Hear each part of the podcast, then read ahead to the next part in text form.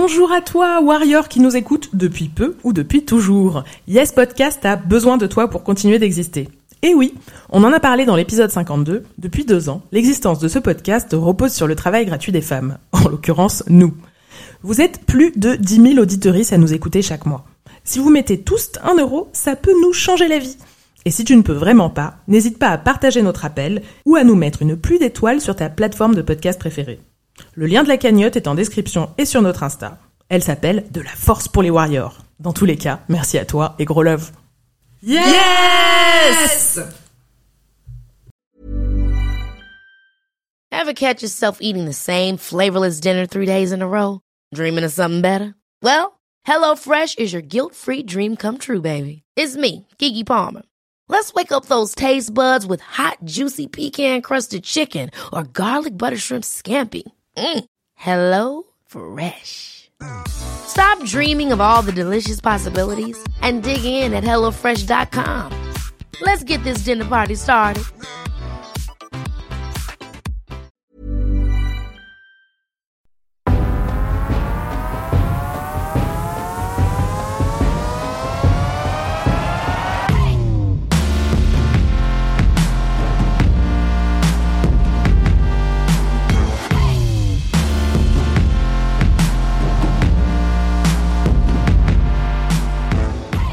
Bonjour tout le monde, et oui, on est de retour pour un nouvel épisode de Yes, le podcast de Warrior. Deux fois par mois, on célèbre les victoires de meufs contre le sexisme et ça nous fait un bien fou.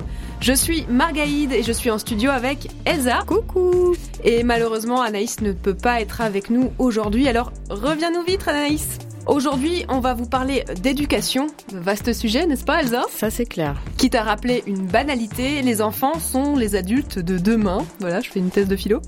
Alors, si nous voulons enfin une société débarrassée du sexisme, on n'a pas le choix. Il faut élever nos enfants, nos élèves, nos neveux, nos nièces, nos petites sœurs et frères différemment, car dès le berceau et même avant, on se répète, mais le sexisme est absolument partout, partout, partout, partout. De la couleur de la gigoteuse qu'on t'offre à la Oh là maternité, là. à la couleur des joggings pour le cours de sport, en passant par les remarques de beau papa et belle maman sur la longueur des cheveux de leur petit-fils, ou encore les manuels scolaires qui placent toujours papa au travail et maman à la maison.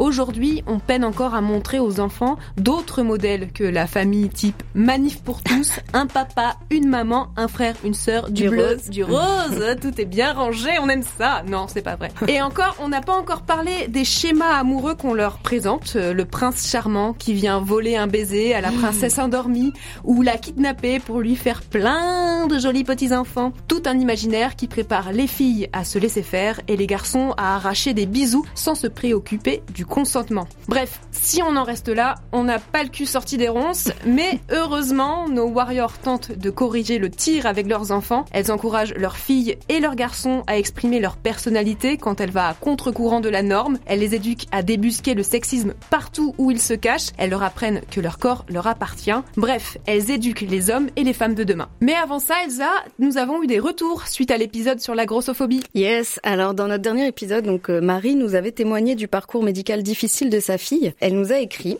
elle a dit J'ai fait écouter la fin de l'émission à ma fille qui était très touchée de vous écouter. Après, elle m'a raconté qu'elle avait vécu à l'école maternelle des moments durs où les autres enfants lui parlaient mal à propos de son poids. Elle ne m'en avait jamais parlé. Elle a passé le reste de la soirée toute joyeuse à énumérer la liste de tout ce pourquoi c'est chouette d'être gros. Je pense que c'est important pour elle d'avoir été entendue et d'avoir été soutenue. Ouais. Oh, gros cœur, méga Cœur, gros cœur, cœur, cœur. Merci Marie pour ton retour. Et il est temps déjà de passer, bah, de parler de notre première warrior. Et c'est Anaël. Et décidément, bah, vous avez déjà eu l'occasion de l'entendre euh, dans le dernier épisode sur la grossophobie. Donc elle racontait comment elle a été euh, maltraitée par le milieu médical pendant euh, sa grossesse à cause de son poids. Donc Anaël, c'est une féministe. Elle est professeure des écoles et attention, elle a fait son mémoire sur les stéréotypes de genre et l'égalité Wow. filles-garçons en CM1. Voilà, donc on se dit, elle est méga armée pour éduquer ses enfants de façon non sexiste. Et bah, elle nous raconte que ce n'est pas si simple.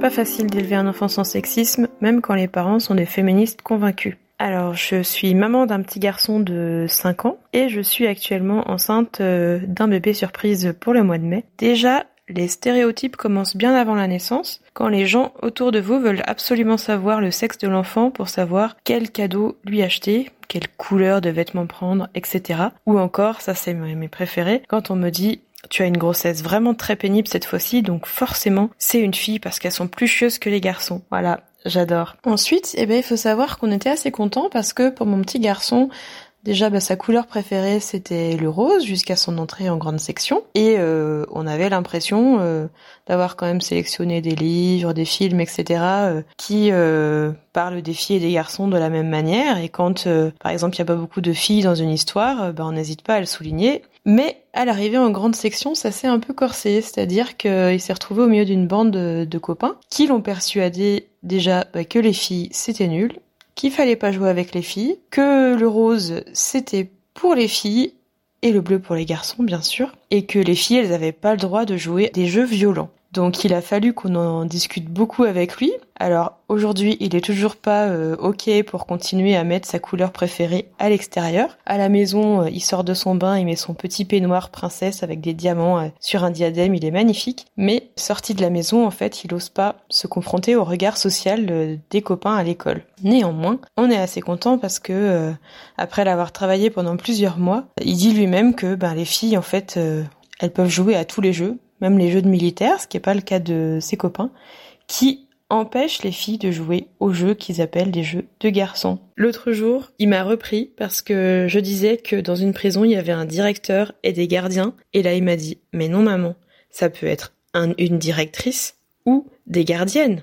Par rapport à la grossesse aussi, c'est assez drôle parce qu'il dit régulièrement des phrases comme il faudrait que papa prenne ton ventre un jour sur deux parce que ça, ça serait vraiment le partage et euh, c'est pas juste que ce soit les femmes qui accouchent, les hommes aussi devraient avoir mal. Sinon, mon petit Robin se laisse aussi pousser les cheveux longs pour ressembler aux princesses de la Reine des Neiges, même s'il veut pas le dire devant ses copains. Et pour finir, il voudrait avoir une petite sœur pour que ça soit la parité à la maison. oh, je meurs. Merci beaucoup, Anaëlle. Génial. Et, euh, et bon courage hein, pour la suite euh, de ta oh grossesse. et voilà. Mais euh, ouais, non, mais c'est c'est super intéressant ce que tu dis. Et j'avais carrément envie de revenir ouais sur euh, sur les stéréotypes de hmm. grossesse et les gens qui s'attendent à connaître le sexe du bébé en fonction de ton comportement. Des effets que t'as. Voilà, il y a énormément de, de croyances qui n'ont absolument rien de vérifié ni de scientifique. Hein, euh. Et d'ailleurs, tiens Elsa, je te propose un, un petit quiz. Vas-y, voilà, des idées reçues. Alors, si tu es enceinte et que tu n'as pas eu de nausée, fille ou garçon? Ah bah garçon, parce que j'imagine que la logique c'est de dire que les filles elles sont chiantes, donc elles te foutent la nausée, c'est ça? Ouais, si tu n'as pas eu de nausée, voilà, c'est un garçon. Il y a sûrement de ça, ouais, voilà. je crois que j'ai compris un peu la logique derrière. Si le papa prend du poids? What? Bah vu que c'est négatif, je dirais fille, puisqu'en gros tout ce qui est négatif, euh, ça vient des filles, c'est ça? Non non, c'est un, ah, c'est un garçon. Tu sais, ce serait que ah, l'homme serait plus impliqué, tu vois, parce que c'est un futur garçon. Donc tu vois, et déjà il, il se projette des voix déjà sur cet enfant. Ah là là là là là là. Si ta libido augmente. Euh, c'est un garçon? Bah ouais, évidemment, hein, parce que les hommes ont plus de libido. voilà, donc ça répond. Voilà, c'est super. Hein, c'est c'est de limite dégueulasse, mais voilà, bref. Vraiment. Vous faites votre premier pas de la journée avec le pied droit bah, pied droit, je dirais garçon, vu que pareil, c'est, c'est plus positif toujours la droite que la gauche. On dit euh, se réveiller du pied gauche, c'est négatif, donc euh, je dirais que c'est garçon. Hein. Ouais. Mm. Voilà. Si votre pilosité a augmenté. Mais c'est horrible. Putain. Bah garçon, hein, c'est, c'est le, le, la testostérone qui ressort sur, euh, sur tes poils, c'est ça? Ouais, bravo Elsa. je suis super forte. T'es super forte en, en stéréotype prénatal. Voilà. c'est ça. Donc voilà. Donc ça commence déjà avant euh, ah, la naissance, euh, la, la, différence de, de comportement. Et il y a même des études qui montrent que à la naissance aussi, les parents inconsciemment se comportent de façon différente, voilà, avec une fille et un garçon. Donc c'est Gisèle Apter qui est chercheuse et psychiatre spécialiste de la périnatalité, donc tout ce qui a trait à la grossesse, la naissance et les mmh. premières semaines euh, de vie d'un enfant. Donc elle, elle a remarqué que les mères sourient plus à leurs filles et euh, leur manifestent plus de variété d'expressions euh, pour euh, exprimer les, les émotions. Alors que les, les, garçons sont, on les touche plus, on les porte plus, et ils sont plus stimulés notamment par les papas euh, que les que les petites filles. Ouais, ils connectent plus avec les, les enfants garçons, ouais. Et moi, j'avais entendu aussi que les pleurs de bébé, on réagissait pas pareil, euh, qu'on laissait beaucoup plus les garçons pleurer en mode, bah, faut qu'ils s'endurcissent, machin, enfin, hallucinant. Voilà, Ouais. et un petit garçon qui pleure, on va dire, il est en colère, alors qu'une petite fille qui pleure, euh, même, elle chouine, voilà, elle fait un chouine, elle fait un caprice, euh, ou elle a du chagrin. oh. Voilà, elle a une variété Elle a- de, Elle a du vague. C'est ça. Et, euh, et surtout, alors faut, faut en plus pas oublier euh, quand même que notamment dans les dans les naissances, il y a 1,7% des enfants qui naissent intersexes, Mhm. c'est-à-dire qu'on peut pas les désigner selon ce que la société accepte comme fille ou, Ou comme garçon, garçon. ouais. On parle là d'organes génitaux. Hein. Donc Mhm. 1,7% c'est selon Amnesty International et c'est autant que de personnes rousses qui Oui, naissent. C'est beaucoup. Donc c'est quand même beaucoup de monde. Donc euh, gardez ça à l'esprit. Et voilà, pour en savoir plus sur ce sujet, je vous conseille vraiment d'aller voir ce que fait euh, le collectif intersexe euh, et allié, dont on a déjà parlé Mhm. dans l'épisode, donc sur les victoires euh, Donc qu'est-ce qu'on peut faire nous aussi pour euh, éviter un petit peu euh, ben, tous ces stéréotypes qui commencent super tôt? Alors on peut en tant que parent déjà se détacher un petit peu de cette attente de savoir si c'est une fille ou un garçon, si, si on y arrive, si on arrive à, à échapper à la pression parce que c'est vraiment une pression énorme. hein. Dès le troisième mois on demande Mhm. euh, alors fille ou garçon? Alors que c'est impossible de savoir. Ne pas euh, demander euh, à l'équipe médicale le sexe de, de son futur bébé. C'est très compliqué parce que souvent euh, les médecins ben, le disent gaffe, euh, Mhm. voilà, oublie, le mettre sur un dossier alors qu'on avait dit. Donc c'est c'est très compliqué, mais on peut on peut demander à, à ne pas le savoir, c'est c'est possible. Et aussi, euh, ben quand on est face à un, un couple qui attend un, un enfant, euh, ne pas forcément leur poser euh, comme première question alors euh, c'est une fille ou un garçon, mais s'inquiéter peut-être plus euh, de la santé de de la future mère ou euh, de la santé du bébé ou d'autres choses. Est-ce que ça va? Comment ça se passe? Est-ce que tu te sens bien? Enfin voilà, plutôt que de parler directement de ça comme si c'était la seule information qui comptait Ouais, quoi. ouais, ouais, ouais. Alors qu'en vrai, les parents, tout ce qu'ils s'attendent aussi, c'est avoir un, un enfant euh, en bonne santé. Mm, mm, mm. Euh, voilà, un peu tout ce qu'on peut dire sur ce sujet. Et Elsa, je te laisse euh, présenter notre prochaine warrior. Yes. Alors, euh, notre prochaine warrior, c'est Cécile. Cécile, elle a 34 ans et deux filles, une de 11 mois et une de 2 ans. Et elle a une histoire très touchante à partager qui est liée au rapport au corps. Le petit truc que j'utilise, c'est une astuce que m'a donnée ma, ma collègue Claire, que je remercie. Et il s'agit de dire que euh, en fait euh, le corps c'est personnel. Donc euh, il y a des parties du corps que tu ne peux pas montrer. Tu ne montres pas tes fesses aux gens parce que les fesses c'est personnel. Et tu ne laisses pas les gens te toucher n'importe quelle partie de ton corps parce que ton corps c'est personnel. Et je pense que le message est bien passé et que la, chaîne de l'éducation est lancée puisque donc euh, ma petite fille de deux ans a donné une leçon à, à son, son parrain qui est également mon oncle. Donc on était en vacances là en février et ça faisait très longtemps qu'elle avait pas vu son, son parrain. Elle était vraiment très contente et euh, elle a mis au moment de partir. euh, on sait qu'on va pas le voir pendant plusieurs mois. Il sait qu'il va pas nous voir pendant plusieurs mois, donc euh, il met ma fille dans la voiture et puis il lui fait le, le petit un petit poc sur le nez en lui disant à très bientôt toi. Et du tac au tac, ma fille de deux ans qui zozote un peu en plus lui dit mais enfin tonton, on touche pas le nez des gens comme ça, c'est personnel. Alors mon oncle me regarde avec une drôle de tête et puis me, me demande mais elle a dit quoi? Je dis bah oui c'est c'est personnel, tu touches pas son nez sans sans lui demander. Donc euh, donc voilà, donc je pense que la chaîne de, de l'éducation est lancée. Euh, je ma fille, je suis très fière d'elle. Elle a bien intégré que que le corps c'est personnel et en plus euh, cerise sur le gâteau, euh, elle transmet le message euh, à son parrain de bientôt 50 ans. Donc euh, bravo ma chérie, euh, j'étais très fière d'elle, son parrain aussi. Et euh, puis voilà quoi. Merci, merci pour ce que vous faites, merci pour votre podcast et puis euh, à bientôt. Cécile.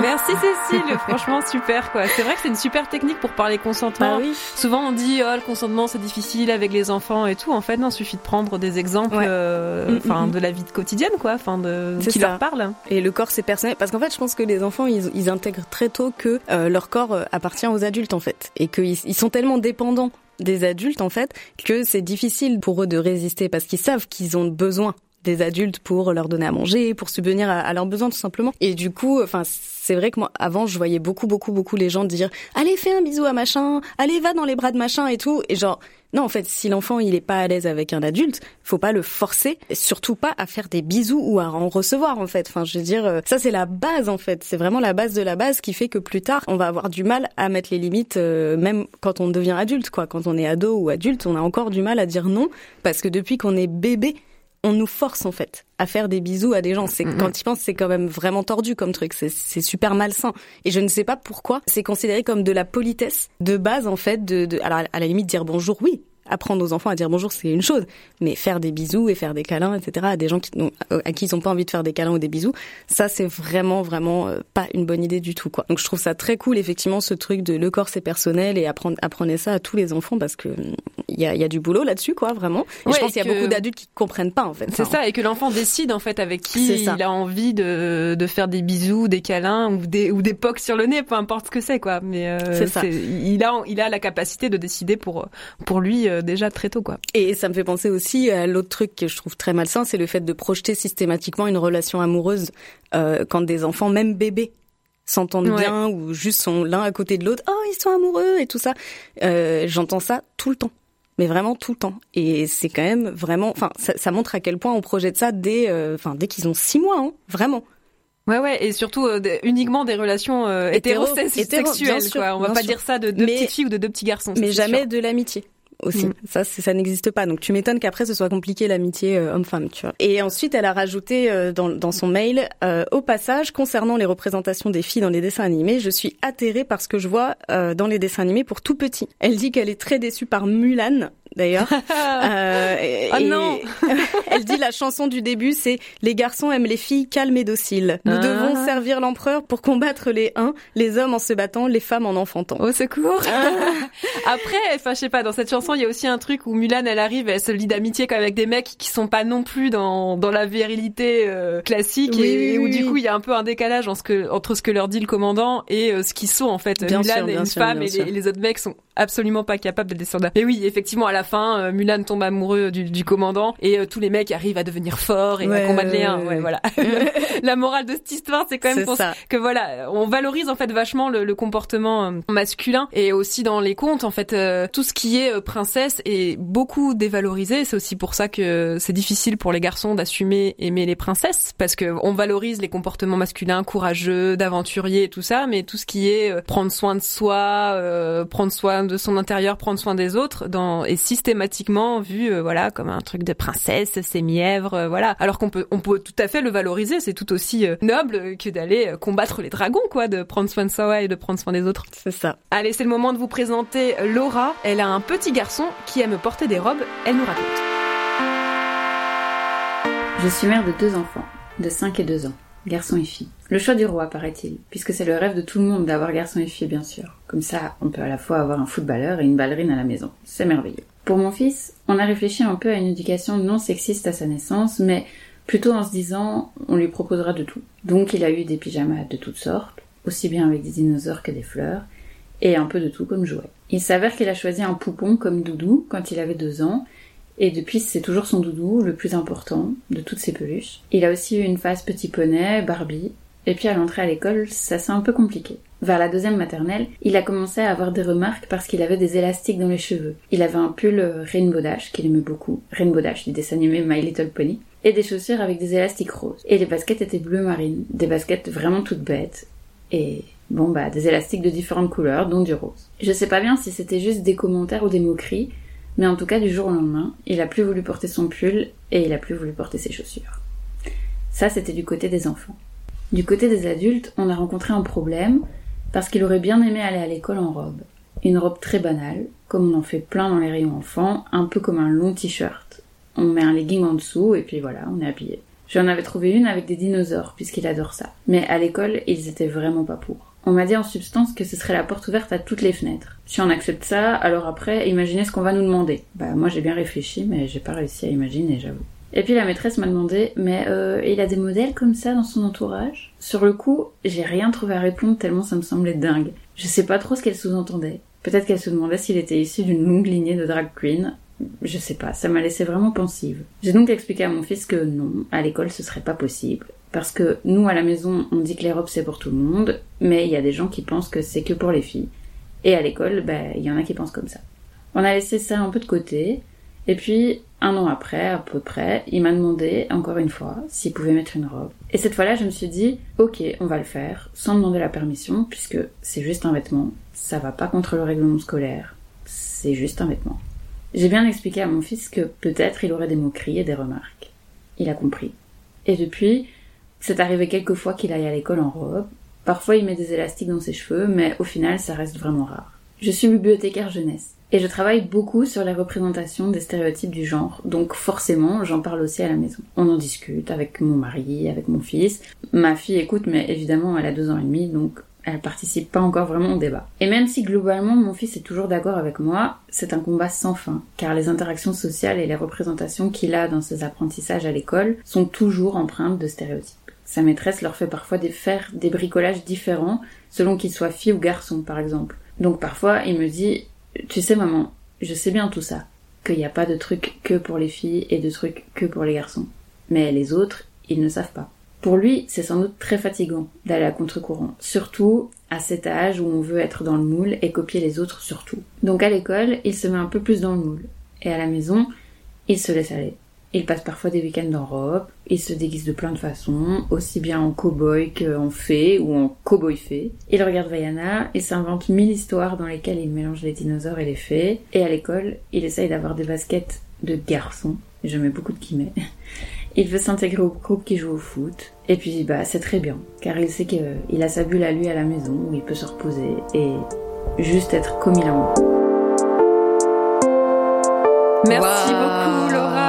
Franchement, ton petit garçon, c'est génial en fait. C'est l'enfant du futur, quoi. C'est exactement trop fan. En fait, il prend ce qu'il aime euh, là où ça, enfin, peu importe d'où ça vient, il prend quoi, les cow-boys, les dinosaures, et ça. puis les fées, les princesses, et on mélange tout ça. Mais c'est génial. Il a un imaginaire en fait euh, Ouais, sans il, est- limite, il quoi. est hyper courageux aussi, quand Ouais. même. Aussi, Mm. ouais, ouais, d'a- d'affron- enfin, d'avoir conscience que c'est pas accepté par tout le monde, et de quand même, Mm. et de quand même le faire. euh, bah, franchement, euh, bravo. Hein. Bah, alors, l'école, par contre, euh, Ouais, euh, c'est chaud. C'est chaud.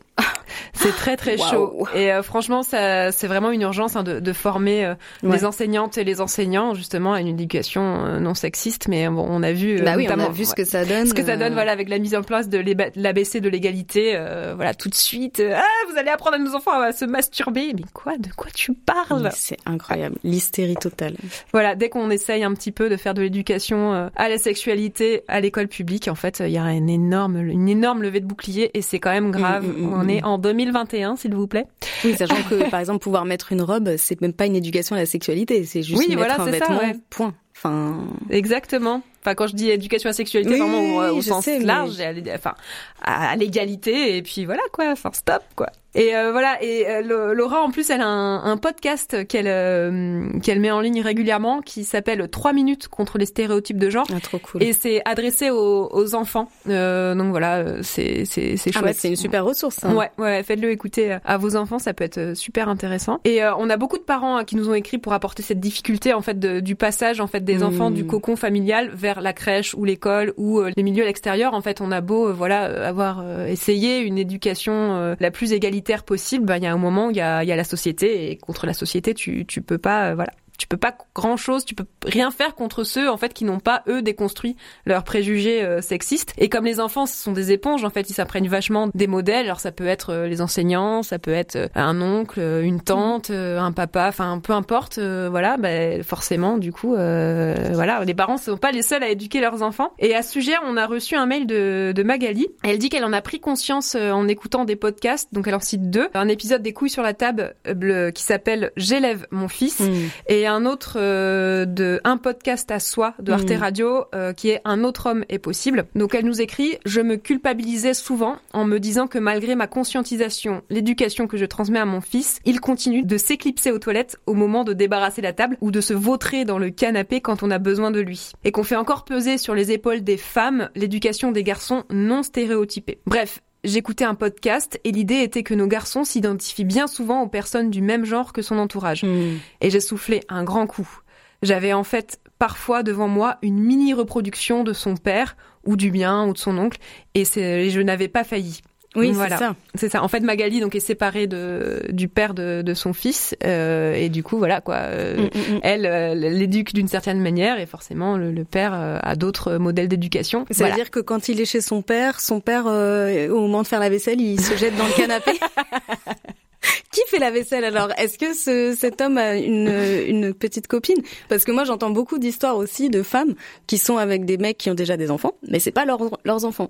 Et c'est quand même elles qui font euh, tous les soins euh, aux enfants en fait. T'imagines, c'est ta belle-fille, ton beau-fils, euh, et c'est toi qui, qui fais la maman alors que c'est Mhm. même pas ton fils, quoi. C'est ça, youpi.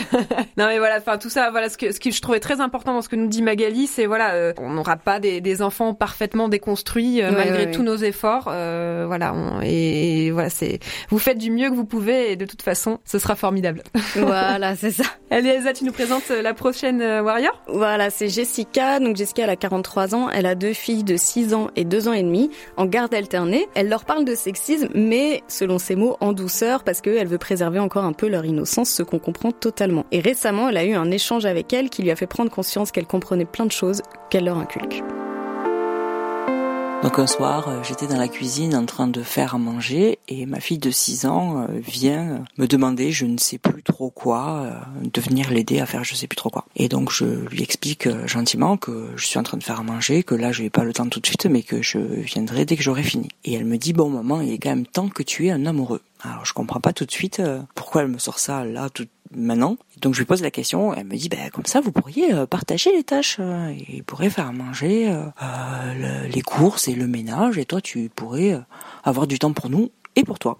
Donc la première petite victoire, je me dis bon c'est que c'est chouette et elle va un peu plus loin de sa réflexion et puis elle me dit bon je te dis d'un amoureux mais une amoureuse ce serait pareil pour moi ce serait pareil hein. quoique une amoureuse ce serait quand même stylé hein. j'aurais deux belles-mères une maman un papa ah ce serait vraiment chouette et là je me dis bon deuxième petite victoire ça rentre, hein, ça fonctionne, euh, même en y allant en douceur, ça fonctionne. Voilà, j'avais juste envie de partager ça avec vous et euh, merci pour vos podcasts euh, que je prends plaisir à écouter et qui font du bien.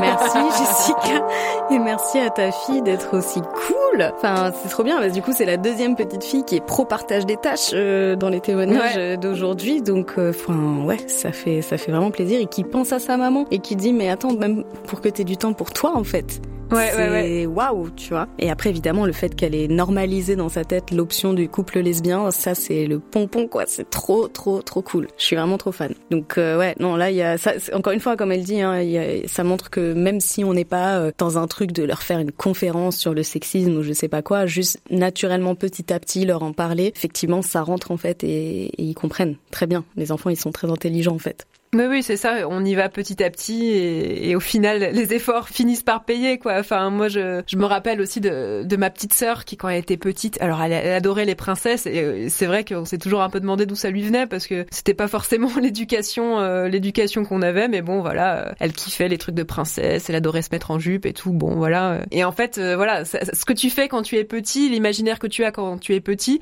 est pas du tout représentatif de, de ce que tu vas devenir plus tard. En fait, c'est juste euh, voilà, tu t'expérimentes, tu te déguises, euh, tu te crées des univers et, et voilà. Et, aujourd'hui, ma petite sœur, eh ben, elle a les cheveux verts, elle fait du roller derby et, et voilà, il y a pas de problème quoi.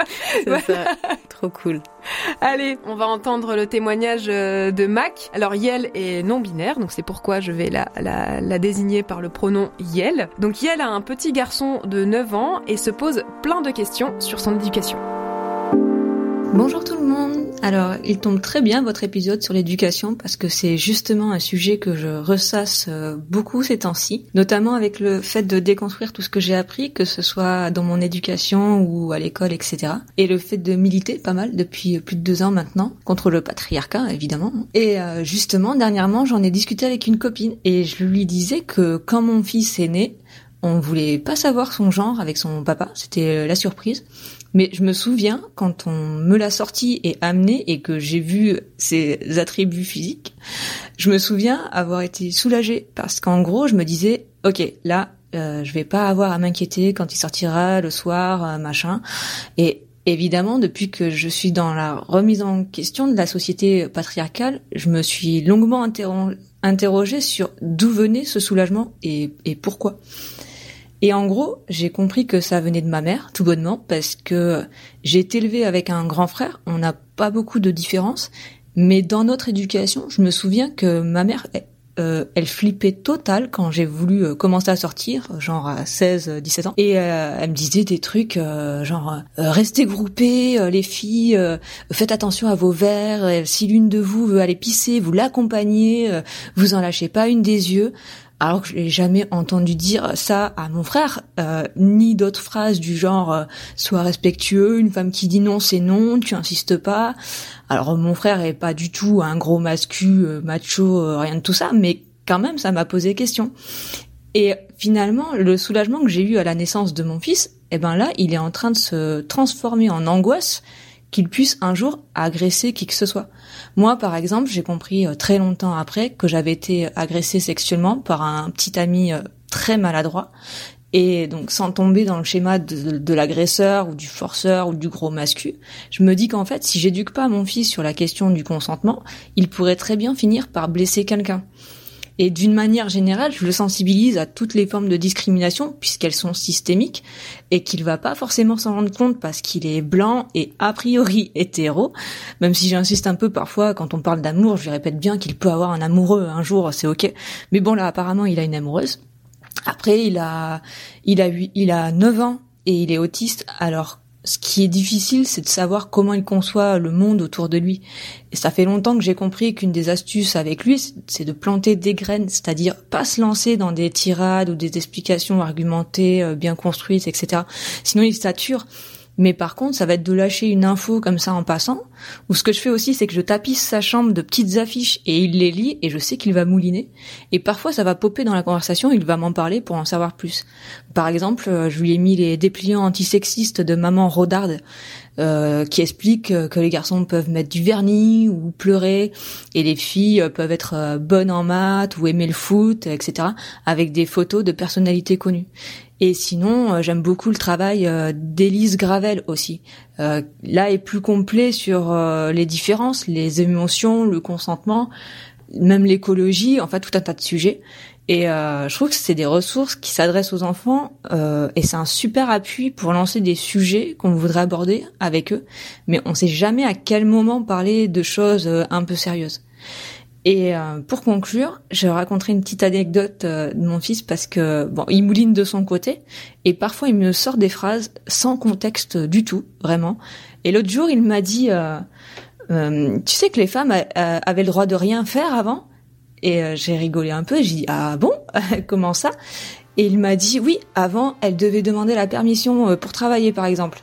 Et donc là j'ai hoché la tête et je dis oui c'est vrai. Et du coup il m'a dit eh ben là ça va mieux du coup.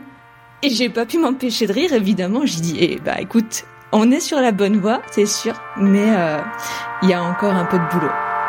Merci. Et merci Mac pour euh, ton témoignage. C'est vraiment, euh, ouais, tu touches vraiment des points euh, très très très importants. Mm, mm, mm. Alors, je note ta référence, la maman de Rodard. C'est vrai que je connaissais pas. Je, suis allée regarder. C'est vrai que c'était super. C'est des petites affiches. Les garçons peuvent-ils et les filles peuvent-elles mm-hmm. Avec des exemples? Par exemple, on voit Barack Obama pleurer ou Madonna avec des poils sous les bras. Enfin, c'est vraiment pas mal à afficher ou même pour les, les enseignants, les enseignantes à afficher dans leur classe aussi. Je pense ça peut être. Oui, la communication visuelle, ça ça marche très très bien, ouais. Voilà. Et euh, moi, ce qui me marque vraiment euh, beaucoup, alors déjà le fait qu'elle arrive à discuter de tout ça avec son fils mm. autiste, euh, voilà, donc c'est que on peut en discuter avec tous les enfants, enfin voilà, avec leurs mots évidemment et en fonction de leur âge et de, de ce qu'ils comprennent, voilà, on s'adapte. Enfin, je pense que les parents sont les mieux placés quand même pour savoir un petit peu leurs enfants où ils en sont. Mais il y a quelque chose de, de, de, de super intéressant et, et, de effectivement difficile, comme elle le dit, quoi, cette question de qui fait un peu écho à ce qu'on a vu un peu sur les réseaux sociaux, la question que toutes les féministes ont posée à un moment comment faire pour que les hommes cessent de violer. Et mm. en fait, en miroir, il y a un peu la question comment faire pour que nos garçons euh, ne deviennent pas, des, agresseurs et des violeurs en fait. Mm, mm, et c'est vrai que pour les parents, bah c'est c'est pas une question agréable ah, à traiter et, et, et difficile, enfin qui est très difficile. Et pour ça, il y a une ressource qui est vraiment euh, pas mal, qui a beaucoup été citée dans tous les messages qu'on a reçus. C'est le livre de Aurélia Blanc. tu seras un homme féministe, mon mhm. fils, aux éditions euh, Marabout. Voilà, il coûte 15,90 Et euh, il y a beaucoup en fait de d'astuces et de, de, pistes pour euh, justement élever les, les garçons d'une façon différente. Et il y a tout un chapitre là-dessus sur l'éducation à la sexualité et les violences sexuelles. Donc il y a quelques pistes dont elle parle que qu'on peut partager maintenant Donc déjà, euh, ce qu'elles disent, c'est ce que tu disais aussi tout à Mhm. l'heure, Elsa, c'est arrêter de prêter une vie euh, amoureuse euh, aux enfants, euh, et notamment pour que les, les garçons arrêtent de croire que euh, une relation avec une fille, c'est forcément une relation de séduction, une, C'est une ça, relation euh, amoureuse. Parler très tôt de consentement aussi, comme euh, comme Cécile l'a fait Ouais. euh, tout à l'heure euh, avec sa fille. Alors elle donne euh, un, un truc euh, que je trouve assez rigolo euh, avec un exemple très simple. On peut dire à son enfant, euh, lui dire un exemple, tu es en train de dormir et ta petite sœur vient et te coupe les cheveux. Est-ce que tu es d'accord? Très bon exemple. Voilà, je- ça peut être pas mal pour euh, pour pour aborder le sujet de ouais, voilà. ouais, ouais. Et euh, ce qu'elles disent aussi, c'est donner une éducation sexuelle euh, aux enfants. Donc aussi en tant que parents, parce qu'il faut savoir qu'entre 11 et 13 ans, 82% des enfants ont été exposés à des images pornographiques. Au secours. Voilà, donc ça sert à rien de faire genre que ça n'existe pas. De toute façon, ils vont voir du porno. Donc euh, voilà. Donc on peut profiter. Ce qu'elle propose, c'est de profiter de toutes les représentations euh, sexualisées dans euh, les émissions qu'on voit à la télé, les films, les clips. euh, voilà, de, de profiter de, de tous ces moments-là pour commencer à en discuter, euh, discuter des corps qui sont présentés. Pourquoi, tiens, pourquoi les femmes sont toujours à poil? Tiens, pourquoi les mecs sont forcément, euh, voilà, euh, bien musclés Commencer à réfléchir, euh, à réfléchir à tout ça, les interroger. On peut aussi décortiquer les propos euh, tenus parfois.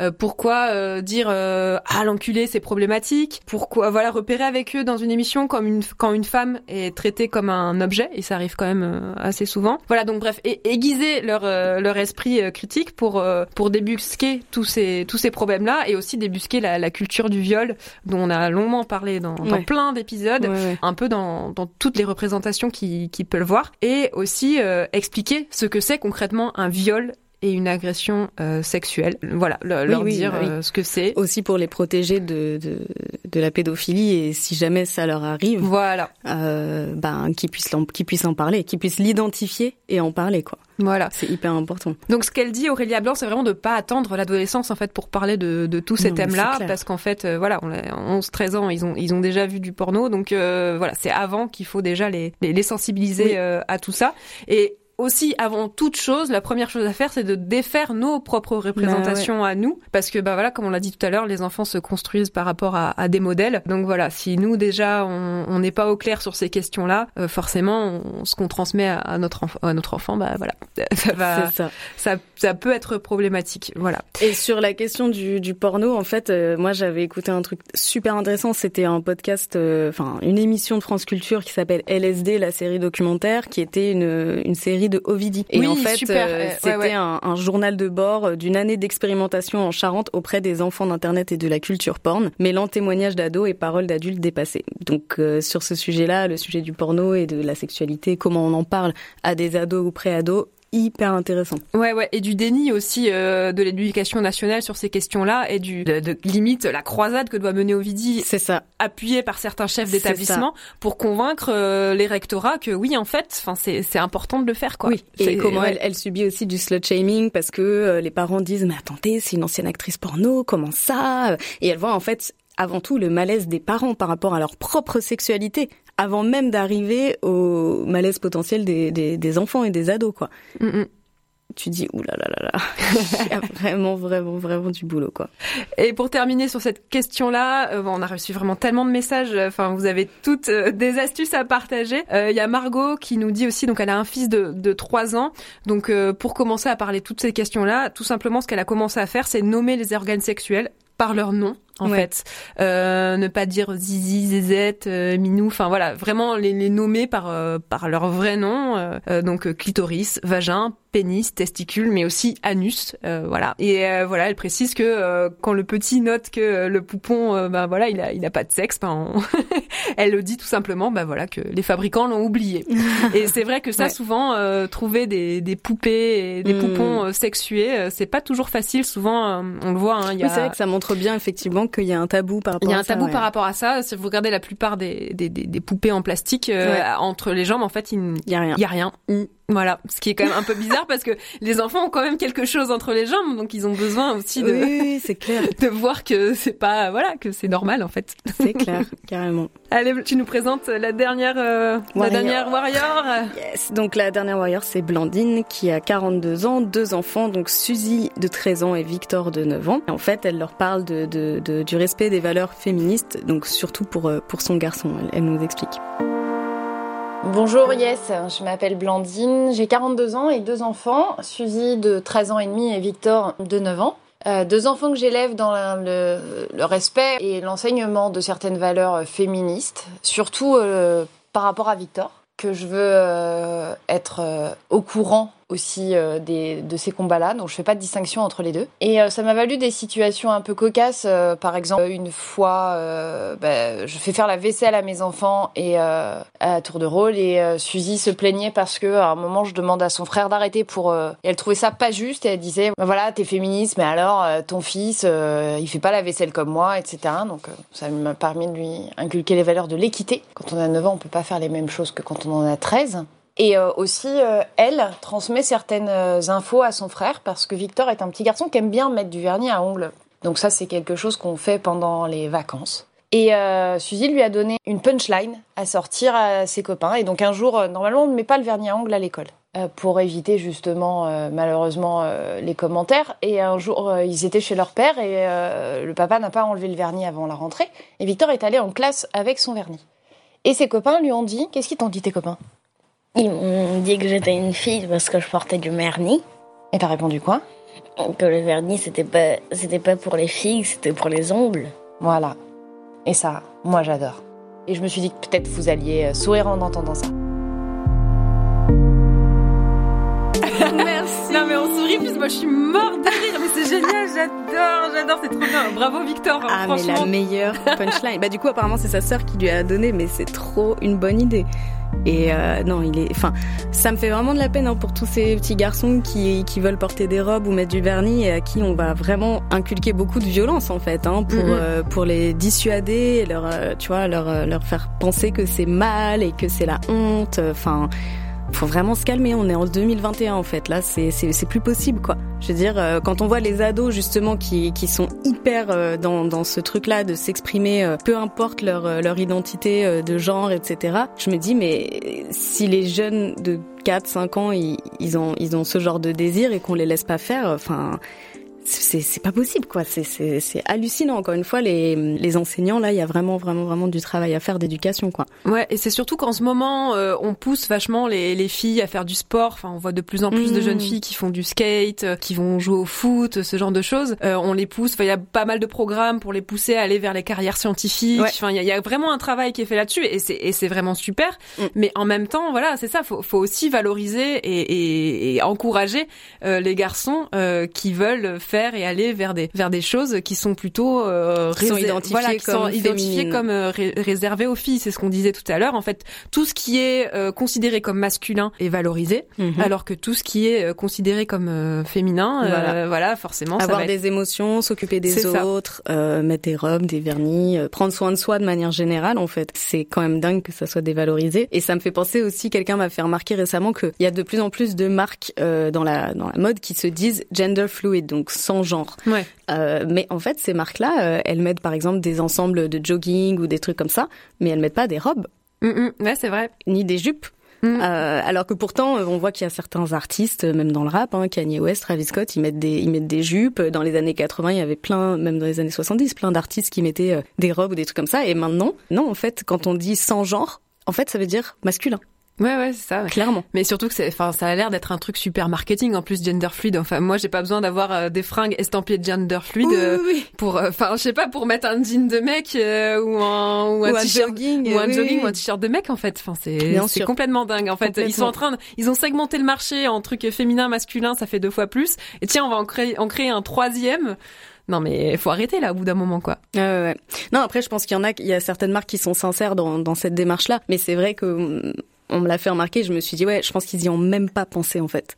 Tu vois ce que je veux dire? Mm. Parce que parce que forcément euh, une robe pour un mec, tu dis ouh là là les problèmes. Alors là, il va se faire euh, insulter dans la rue toute la journée, etc. Enfin, tu vois, tu te dis pas. Euh... En fait, quand on pense gender fluid, on pense presque il faut que ce soit safe quoi. Il faut ouais. que ce soit un truc qui te fasse sentir à l'aise et à l'aise, ça veut dire tu vas pas te faire harceler, donc cache, te, cache tes formes, cache-toi. Enfin, tu vois et pas célèbre ton corps et machin, mets-toi en avant quoi. Donc voilà. Après, l'autre truc intéressant dans ce qu'elle dit, c'est qu'elle lui a inculqué euh, l'équité parce que sa, fille lui disait euh, que c'était pas juste que son, fasse, que frère fasse pas la vaisselle jusqu'au bout, etc. Et euh, effectivement, l'équité, euh, c'est quelque chose aussi dont on peut parler pour le sujet du racisme, pour le, le, les sujets liés au handicap, à tout ce que vous voulez. C'est le fait en fait de prendre en compte les différences euh, des gens, que ce soit euh, des discriminations qu'ils puissent subir, des handicaps ou autres, euh, et ne pas dire non, c'est l'égalité, on donne exactement la même chose à tout le monde, puisqu'en fait on est, on part pas tous avec le même bagage à la base. Donc typiquement, on vient pas tous des mêmes milieux sociaux, on n'a pas tous le même capital culturel, on n'a pas tous la même santé, etc., etc., etc. Et du coup, en fait, dire égalité, on donne la même chose à tout le monde, bah en fait ça n'a ça n'a pas de sens parce que ça va que avantager ceux qui ont déjà des privilèges. Donc donc ça c'est c'est c'est un concept intéressant aussi je trouve. Et du coup, on va passer au self-care.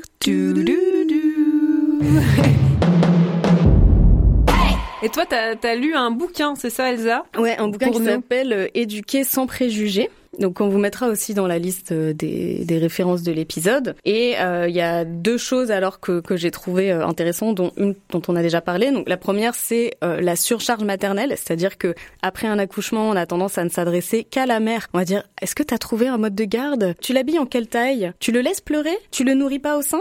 Tu vas l'allaiter longtemps?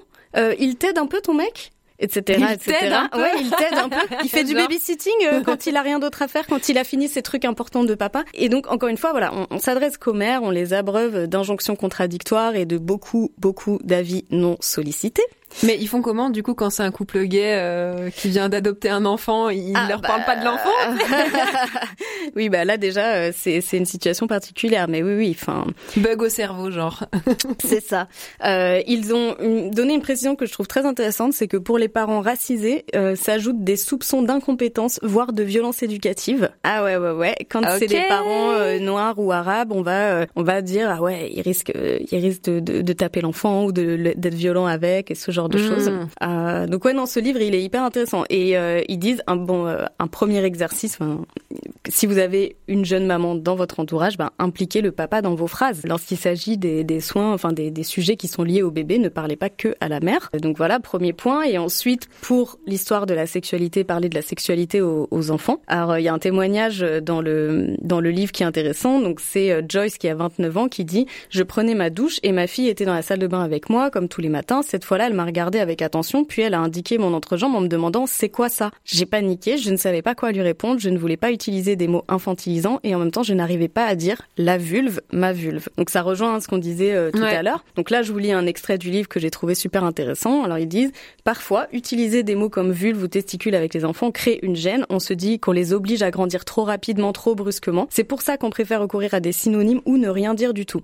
Mais est-ce vraiment la bonne solution? Que révèle le fait d'employer des synonymes? Que le mot est sale, indécent, imprononçable Et si au contraire, bien nommer les parties du corps pouvait contribuer à normaliser, à les normaliser en leur ôtant tout voile de honte ou d'indécence. Donc si nos enfants ont des bras et des jambes, ils ont aussi des pénis et des vulves. Ce n'est pas les exposer à la sexualité que de leur apprendre comment décrire leur sexe. Ça leur permet tout simplement de se l'approprier, justement parce que nous voulons préserver leur part d'innocence. Pourquoi ne pas commencer par nommer leur anatomie sans dramatiser, sans en faire toute une histoire? Nos enfants ont des corps, euh, ils ont des sexes, parlons-en avec eux. S'approprier son corps, le connaître, l'apprécier et le défendre, n'est-ce pas là un des plus beaux cadeaux qu'on pourrait faire à nos enfants? Et en fait, euh, ce que j'ai noté aussi, c'est qu'en fait, ne pas en parler, ça a des conséquences. Donc en 2018, un sondage réalisé par ACT Intimate Survey sur plus de 1000 femmes révélait que 62% des Françaises ne savaient pas ce qu'est la vulve, Tant que ni ça où elle se trouve exactement. Ouais. Waouh.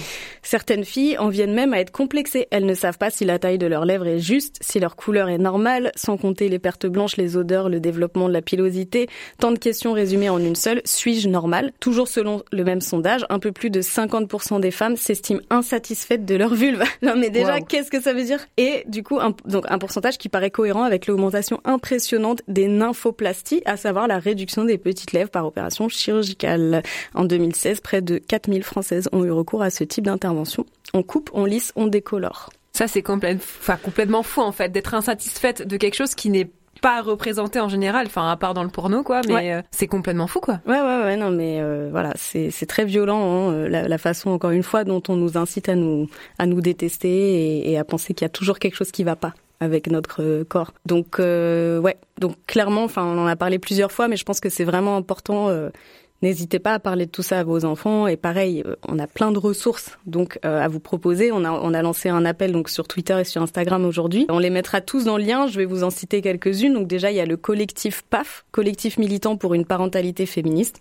On adore.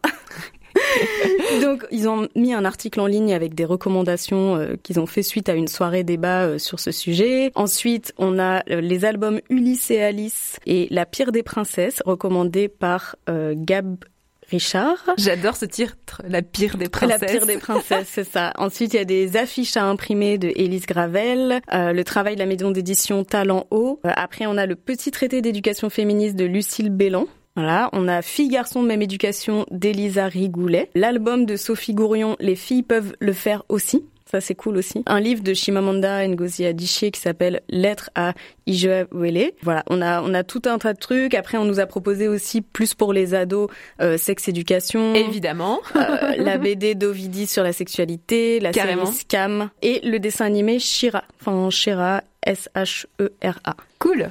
Donc voilà, on vous mettra tout de toute façon euh, en description de l'épisode. Ouais, et moi j'ai une petite euh, référence en plus, euh, un projet de livre qui s'appelle euh, Les Puissantes et qui est adressé aux enfants à partir de 6 ans. Et le thème donc ce sont les femmes noires inspirantes. Donc il y aura des portraits de Aya Nakamura, Surya Bonali, Christiane Taubira, enfin ça a l'air trop trop chouette. Mhm. Et donc si vous voulez le recevoir, vous pouvez participer au crowdfunding sur Ulule. Et attention, hein, c'est les derniers jours parce que ça finit le 10 avril. Bah voilà, c'est déjà la fin de cet épisode. On pourrait encore en parler pendant des heures, mais bon là, c'est l'heure du goûter.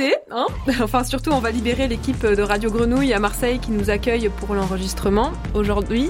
Et merci. Merci. beaucoup. On remercie aussi nos six warriors, Mac, Cécile, Laura, Blandine, Jessica et Anaël. Bravo à vous, vous êtes des parents formidables. Bravo. Yes, c'est un podcast Made in Marseille, produit par Popcast. Si ça vous a plu, n'hésitez pas à nous laisser des étoiles, des commentaires, des messages, des vocaux partout où vous voulez sur les réseaux at Yes Podcast. Euh, vous y trouverez aussi nos prochains appels à témoignages. Vous pouvez toujours aussi nous écrire par mail à warriors at yespodcast.fr.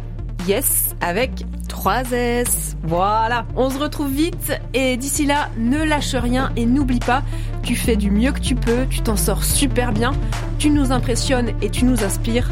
Bref meuf, t'es une warrior. Wouh